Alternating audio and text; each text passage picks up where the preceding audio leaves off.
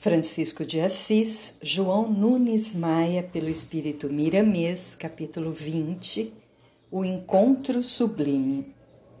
Foi na igreja de São Rufino o primeiro encontro espiritual de Clara com Francisco.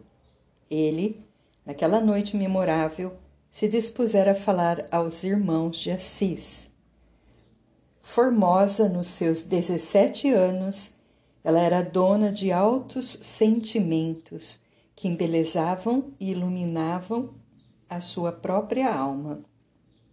Era dotada de candura inexplicável e sua formosura atraía os olhares, por ser sua beleza uma nesga por onde passavam as claridades espirituais. Seus olhos mostravam a quem os contemplasse a existência do céu e se não for demais comparar, pareciam duas estrelas, se não sóis, que prometiam a mais alta esperança aos sofredores e aos que se apaixonavam pelos mistérios. Seus cabelos pareciam luminosos, como que servindo de antenas da alma, que buscavam inspirações mais altas para falar aos homens em todas as direções do entendimento.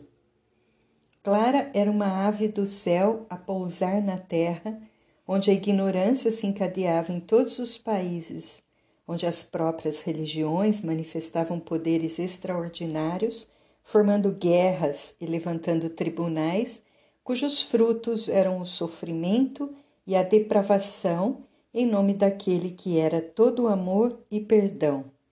Clara era uma flor da mais pura árvore da vida a árvore do amor. Francisco, vivendo na mesma cidade em que nasceu essa moça encantadora, a conhecia desde menina, pois também era de família abastada. Porém, o impulso espiritual desses dois seres somente se deu quando ele falava no templo de São Rufino. Francisco estava acompanhado de vários companheiros de trabalhos espirituais que o secundavam em orações, e o silêncio era a tônica do ambiente. A comunidade já se encontrava preparada para todos os avanços no sentido de pregar o Evangelho de Nosso Senhor Jesus Cristo.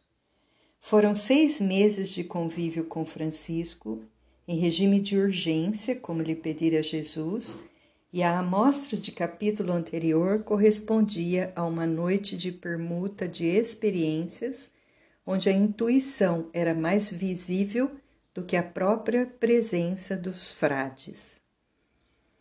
Francisco, sem querer, foi levado pela destra para local de destaque na pequena capela por Frei Leão, que lhe sussurrava ao ouvido: Frei Francisco, fala, homem de Deus, fala ao povo que se comprime e anseia pelo teu verbo. Frei Luís, notando que o momento era propício para novas revelações, chegou igualmente junto a Pai Francisco e falou com contentamento. Fala, Francisco, das visões que sempre tens, das almas que te pedem para que vás às cidades onde, quando no corpo moravam. E Frei Luís insistia muito ao ouvido do seu companheiro, pedindo que começasse o discurso com a citação de Atos dos Apóstolos, capítulo 16, versículo 9. Francisco iluminou os olhos e cresceu em entendimento pela lembrança de Frei Luís. A igreja estava cheia e do lado de fora acotovelava-se a multidão para ouvir-lhe a palavra. Sozinho, em pequena saliência à guisa de tribuna, falou com simplicidade. Minhas irmãs, meus irmãos em Jesus, que Deus nos abençoe e ilumine a todos e que nossa Mãe Maria Santíssima nos proteja sempre. Quero iniciar minha fala citando a passagem evangélica conforme solicitado pelo nosso amado companheiro Frei Luiz. E prosseguiu repetindo a passagem sugerida por Frei Luiz. À noite sobreveio a Paulo uma visão na qual um varão macedônio estava em pé e lhe rogava, dizendo: Passa à Macedônia e ajuda-nos. Pelo que nos mostra o Evangelho, a grande preocupação das almas para que ele seja pregado onde elas nasceram, na terra em que elas tiveram pela primeira vez visão dos céus e das estrelas e respiraram o ar, beberam água e se alimentaram. Você tem coragem de contradizer Paulo nesta assertiva divina?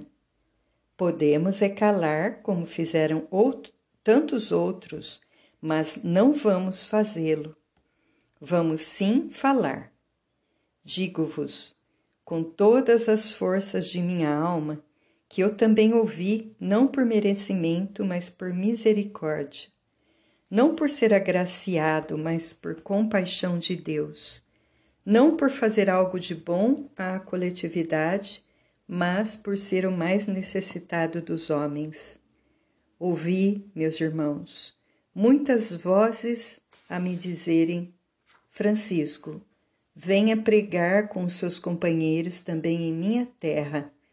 Recebi pedido para pregar em Arezzo, Siena, Florença, Toscana, Lorena, Salermo, Sorbaia, Lecce, Cassino, Verona, Vicenza, Pádua, Veneza, Ravenna, Pisa, Brescia, Gênova, Fielose, Fiesole, Spoleto, Osimo, Ancona, Riete, Perúzia, Bárbara e até mesmo em Roma.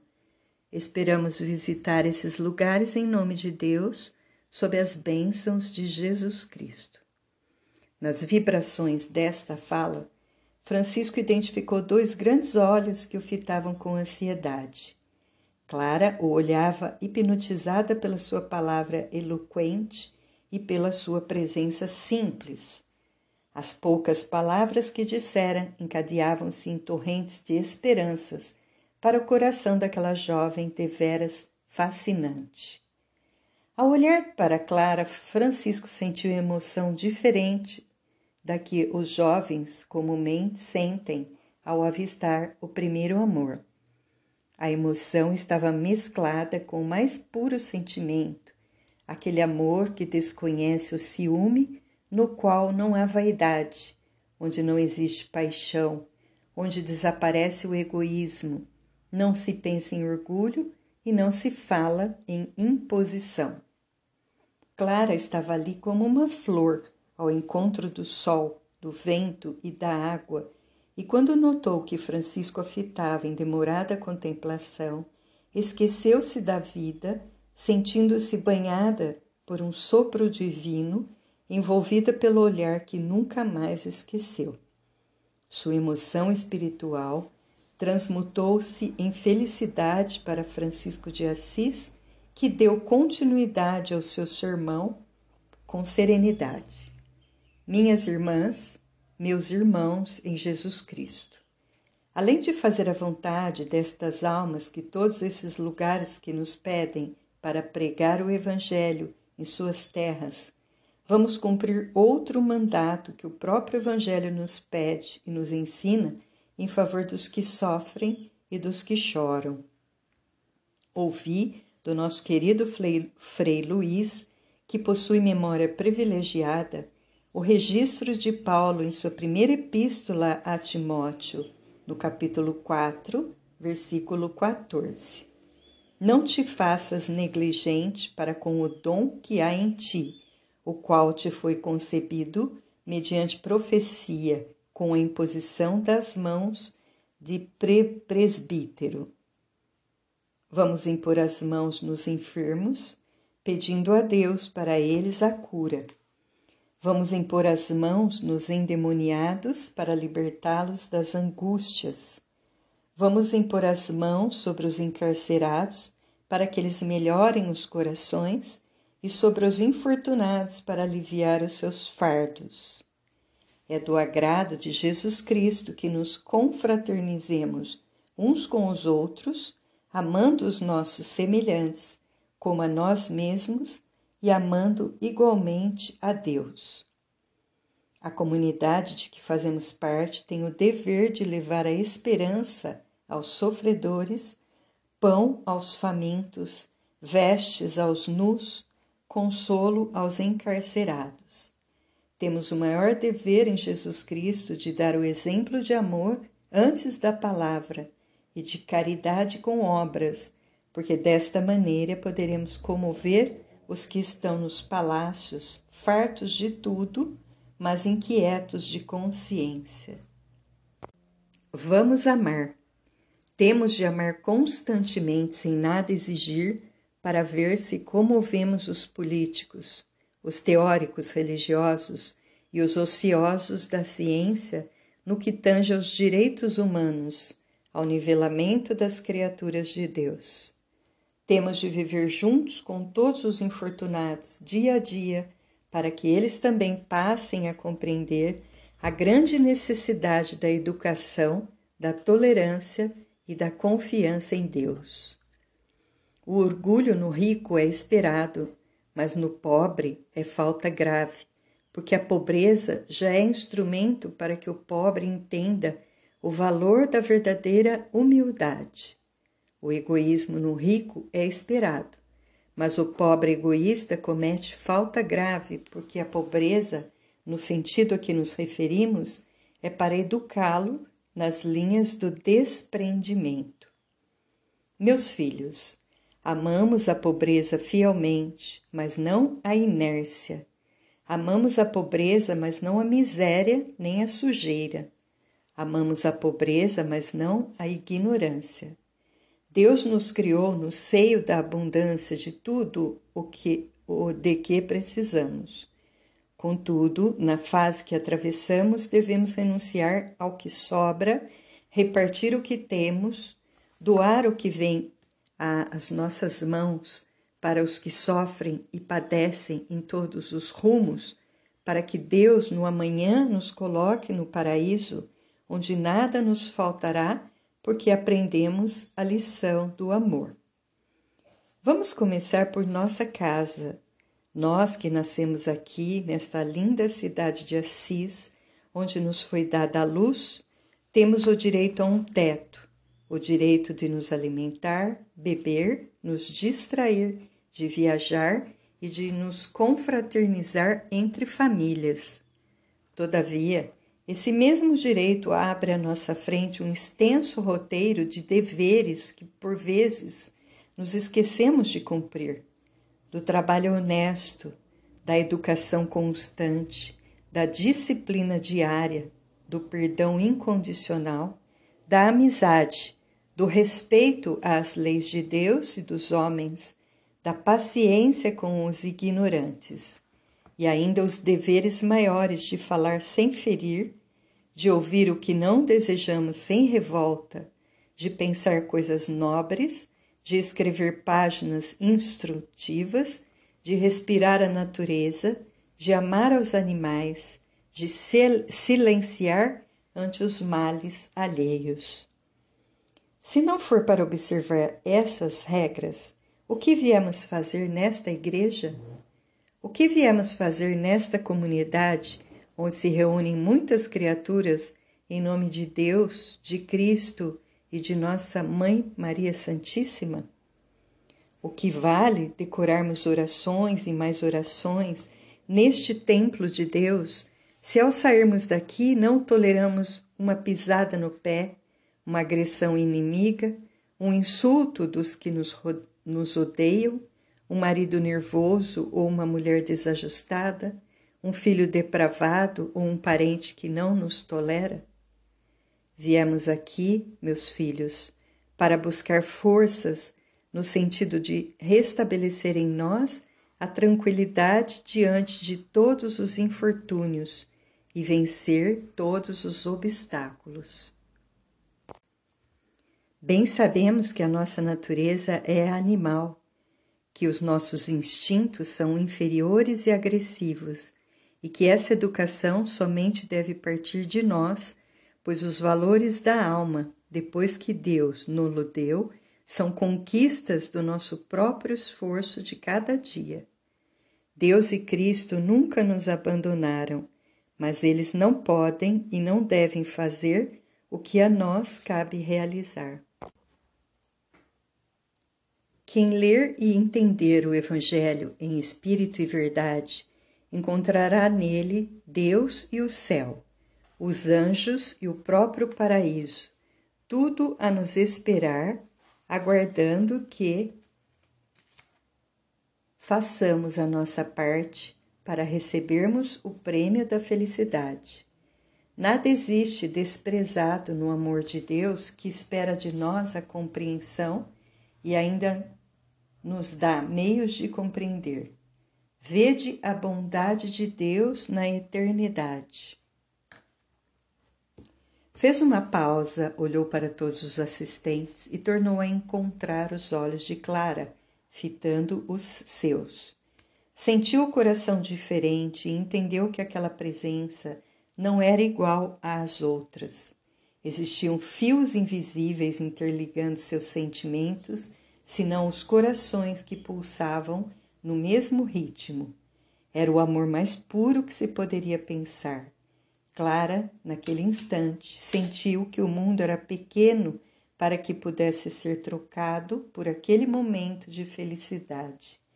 Encontrou ali o que procurava no imo d'alma, aquele Francisco, filho de Bernardone, homem opulento dos mais ricos de Assis, era um nobre que trocara a nobreza para sentir a humanidade e viver sem família definida, tendo em todos os lares o seu próprio lar.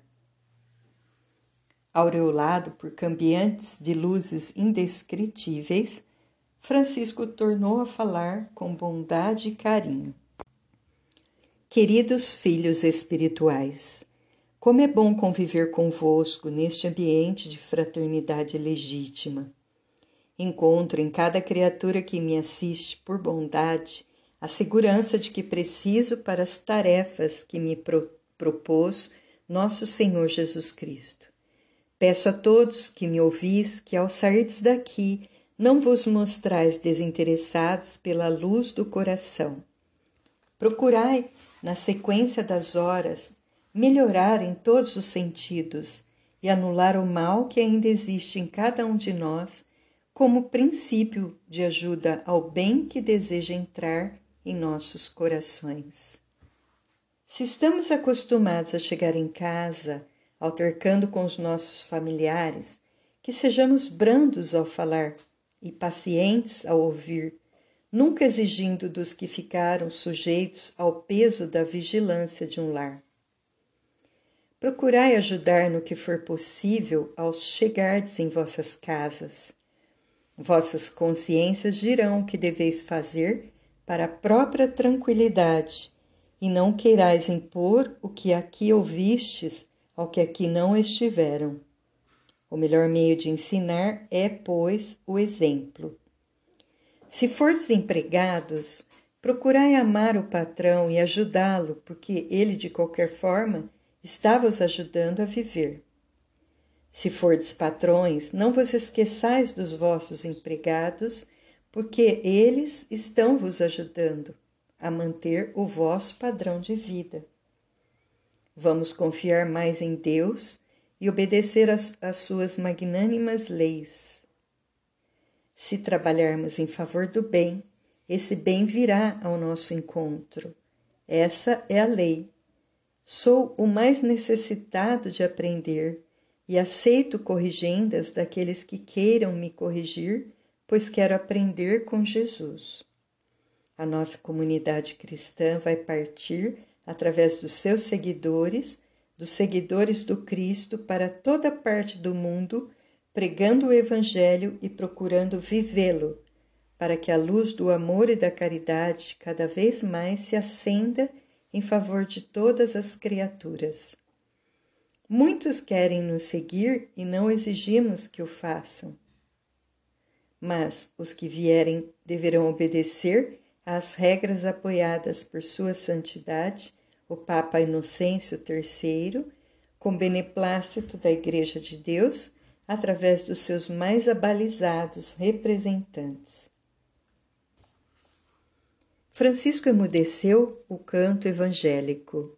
Uma brisa suave correu no recinto da igreja e um leve perfume aromatizou o ambiente do templo e todos sentiram o conforto nos corações. Neste enlevo de pregador, o homem de Assis apoiou seus joelhos nas lisas pedras do piso acolhedor e orou com emoção, num gesto de humildade, no que foi acompanhado por todos os assistentes. Grande artífice da verdade, aqui estamos, nesta casa do teu coração, como servos penitentes em busca da perfeição, e queremos encontrar os meios que nos fogem da razão. Pedimos-te pedimos a paz, Senhor, para que ela não nos venha na feição da preguiça.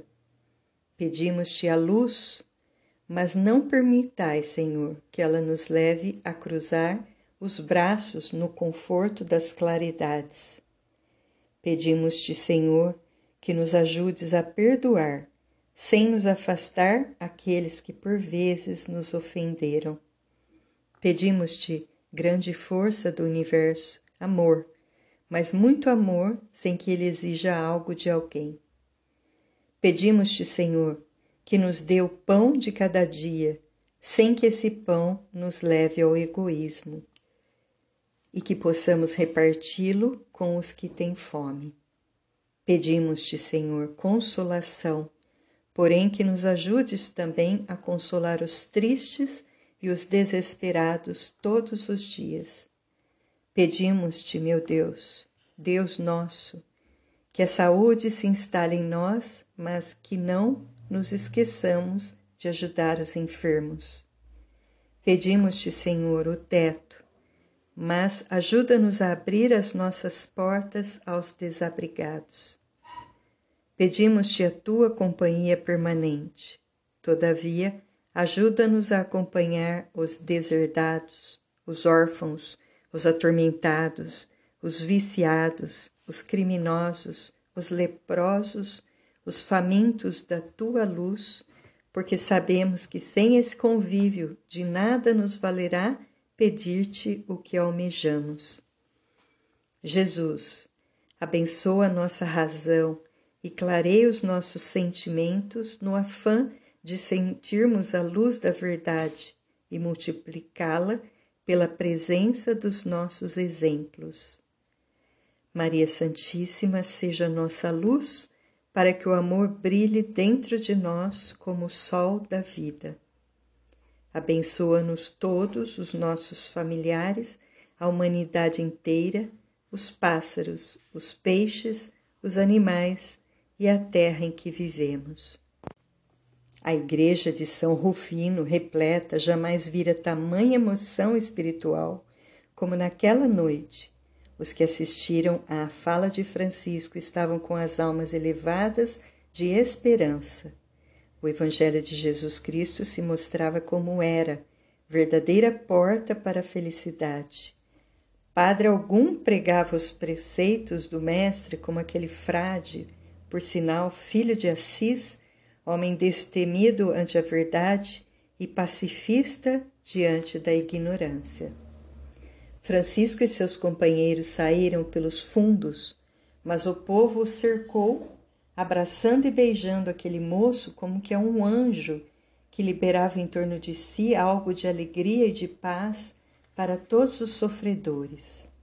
Daí a poucas horas, toda a cidade de Assis era sabedora da pregação do Evangelho proferida por um de seus filhos. De dentro da igreja, somente uma pessoa saiu sem procurar o pregador. Clara, embargada de emoção por ver e sentir tanta luz espiritual. Seus pensamentos buscavam em todas as direções o porquê daquela atração por aquele homem simples como as pombas e prudente no falar como as serpentes. Esquecendo-se de sua condição de nobreza, saiu apressada, entrou em sua residência, trancou-se nos seus aposentos e, jogando-se na cama, sobre alvos lençóis, chorou sem parar. Chorava de medo, chorava de saudades, chorava de amor, chorava de felicidade, chorava por sentir o encontro no seu caminho e adormeceu, entregando-se aos braços dos anjos. Francisco e seus companheiros saíram em demanda do acampamento. Em sua mente surgia de vez em quando a imagem de Clara, com aqueles olhos da cor de verniz, cuja luz o fazia cismar em seus sentimentos. No silêncio que ninguém ousara quebrar, monologava com prazer: Senhor, por que essa criatura me fita por dentro da alma e me acompanha sem que as distâncias a interrompam? Que Deus a abençoe onde estiver e que a coloque em lugar onde a nossa Mãe Santíssima possa vigiá-la com suas bênçãos e o seu amor. Conheço Clara e sua distinta família, mas estou desconhecendo o destino do seu coração. Permite, Senhor, que seja na tua paz e na paz de Cristo. Aquela foi uma noite de grande alegria para todos os frades, não somente pela presença do Espírito Santo nos lábios de Francisco, mas também pelo amor por ele demonstrado a todas as criaturas. Cada vez mais seus discípulos se conscientizavam de sua grande missão diante da humanidade. E todos cantaram hosanas ao Senhor. Naquela noite, Francisco não pôde dormir. Alguns frades dormiam em camilhas e outros no próprio chão. Francisco, alta madrugada, punha-se em cuidados como testemunha de seu amor para com os companheiros de jornada. De jornada. Fazia-se pai e mãe da comunidade inteira, cobrindo um aqui, outro acolá, entoando hinos de louvor a Deus em sons pouco audíveis para não acordá-los e agradecia a Jesus pela paz que desfrutava ao ver todos os seus filhos espirituais reunidos em um só ideal, o de servir à grande causa de nosso Senhor Jesus Cristo. Naquela noite, o céu se apresentava mais lindo e profundamente encantador. Francisco, místico e poeta por natureza, agradeceu a Deus pela bondade e misericórdia de colocar tantas lâmpadas a iluminar o infinito, de perfumar o ambiente da terra por intermédio das flores, de fazer circular o ar por toda a terra como garantia da vida.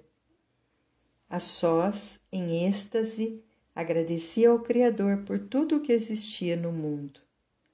Terminada a louvação, seus lúcidos olhos deixavam escapar turbilhões de lágrimas como resposta da alegria do coração que ama verdadeiramente, sem limites e sem exigências. Inclinou-se para o chão, iluminado pelo pálido clarão da lua, e beijou efusivamente as pedras que serviam de almofadas aos seus joelhos. Não se sabe quanto tempo permaneceu naquela postura de gratidão. Ao sair dali, alta madrugada, dir-se-ia que o vento e as árvores manifestavam seu quinhão de louvor por aquele homenzinho desfigurado aos olhos dos poderosos da terra. Francisco, pelo prazer desfrutado com a prece aos céus, renunciando ao catre e à pousada onde ressonavam os discípulos, encostou-se do lado de fora da comunidade, falando consigo mesmo. A natureza é a melhor casa. Não é nela que moram as árvores, minhas irmãs? Não é nela que vivem as aves, as flores e todos os animais? Não é nela que tudo o que vive acha acolhida? Por que eu, mísero pecador, não posso lhe fazer companhia? Recostando-se ao pé de um arvoredo amigo, buscou uma pedra ao lado como travesseiro e argumentou no silêncio da noite. Eu ainda estou achando uma pedra para reclinar a cabeça, o que meu mestre não tinha. Mesmo que não queiramos, somos impulsionados ao conforto.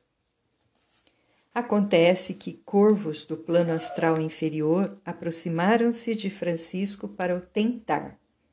era uma pequena falange de espíritos sensuais que, circulando o corpo do poverelo, pôs mãos à sua obra diabólica de tentação ao gênio da renúncia e da bondade. Três guardiões da natureza de proporções impressionantes acorreram em defesa de Francisco, mas como por encanto apareceu-lhe um anjo que lhes falou com doçura e amabilidade, sem que os irmãos das sombras percebessem. Os, é, deixem que Francisco seja atacado. É necessário que por ele os céus se manifestem com a renúncia, da mulher ao sexo, da roupa ao palácio, da ignorância ao saber, da família à humanidade, do homem comum aos reis, dos padres ao papa, do teto da natureza às grandes basílicas. Não interrompamos, mas fiquemos atentos para que nada passe dos limites, de forma que o abuso das trevas não se transforme em esquecimento dos céus em favor do que, dos que trabalham para a luz do mundo. Os três curvaram as cabeças diante do mensageiro do alto, afastando-se. A falange do mal investiu da maneira que lhe aprouve, fazendo desfilar mulheres nuas na retina espiritual de Francisco, sendo canalizadas todas as formas com o devido magnetismo para alguns centros de força do homem de luz. Algumas irmãs do mundo invisível deitaram-se rente ao corpo do poeta das estrelas, fazendo reboliços aos sons de ritmos inconfundíveis e inconfessáveis. Passes eram dados de forma estranha no percurso da base craniana até a região sacro-espinhal, controlando respiração e gestos. Depois de mãos dadas em torno da árvore que servia de leito para o viandante da paz, as trevas cantaram seu hino de vitória em movimentos sensuais por terem cercado Francisco de Assis, deixando somente uma saída, a perdição do mundo. Francisco acordou em desespero, olhou em torno de si e, dotado de profunda sensibilidade, viu todos os visitantes do mal, vestidos como demônios da sensualidade. Quis levantar-se, mas não conseguiu. Pensou em orar, porém a voz não saía, só podia pensar, e esse dom ele usou com segurança, pedindo a Deus e a Jesus recursos para se livrar do Satanás e sua corte que o instigavam para o mal. Na rogativa mental chorava, qual criança com fome. Depois da oração, conseguiu levantar-se e falar. No entanto, observava que algo estava diferente, sentindo estímulos sem precedentes para o sexo. Avançou um pouco para frente, pensando em Jesus. Retirou da cintura o cordão sagrado, jogou para o lado o manto e vergastou sem piedade o órgão genital. Deu mais alguns passos em pleno, pleno colóquio com os céus, e notando a sinistra comitiva ao seu lado, ajoelhou-se novamente no solo e, com dificuldade, fez uma rogativa em voz alta a Deus. Nisso, alguns transeuntes da boemia foram atraídos, reconhecendo o velho companheiro, todos sorriram e cantaram manifestando ao poverelo a sua alegria. Este estático quase não os ouvia. Terminada a rogativa, arrancou o resto da roupa, que ainda lhe cobria parte do corpo, olha para um antigo canteiro de rosas, no qual somente restavam galhos e espinhos, por não ser época de flores, e completamente nu, jogou-se no acolchoado de espinhos e galhos debatendo-se e rolando de um lado para outro. Ao sentir os espinhos penetrarem em sua carne, a natureza inferior se arrefeceu e, quando se lembrou que o mestre havia sido igualmente coroado de espinhos, foi tomado de grande alegria e amor por aqueles seres invisíveis que assistiam ao espetáculo da renúncia. Naquele instante, uma luz desceu dos céus e, batendo no peito de Francisco, iluminou-lhe todo o corpo. Diante daquela explosão feérica e policrômica, tantos inimigos do Evangelho que tentavam inspirar Francisco para as trevas, quanto os seresteiros saíram em debandada, sem olharem para trás. Francisco levantou-se com alegria, agradecendo ao Senhor, abençoou os espinhos da roseira coloridos do vivo sangue do seu corpo e partiu, já quase ao alvorecer do dia, para junto de seus irmãos, sem reclamações nem tristeza. Ao chegar, acordou a todos com, como um general que volta da batalha com a palma da vitória, dizendo: A paz seja convosco, meus filhos.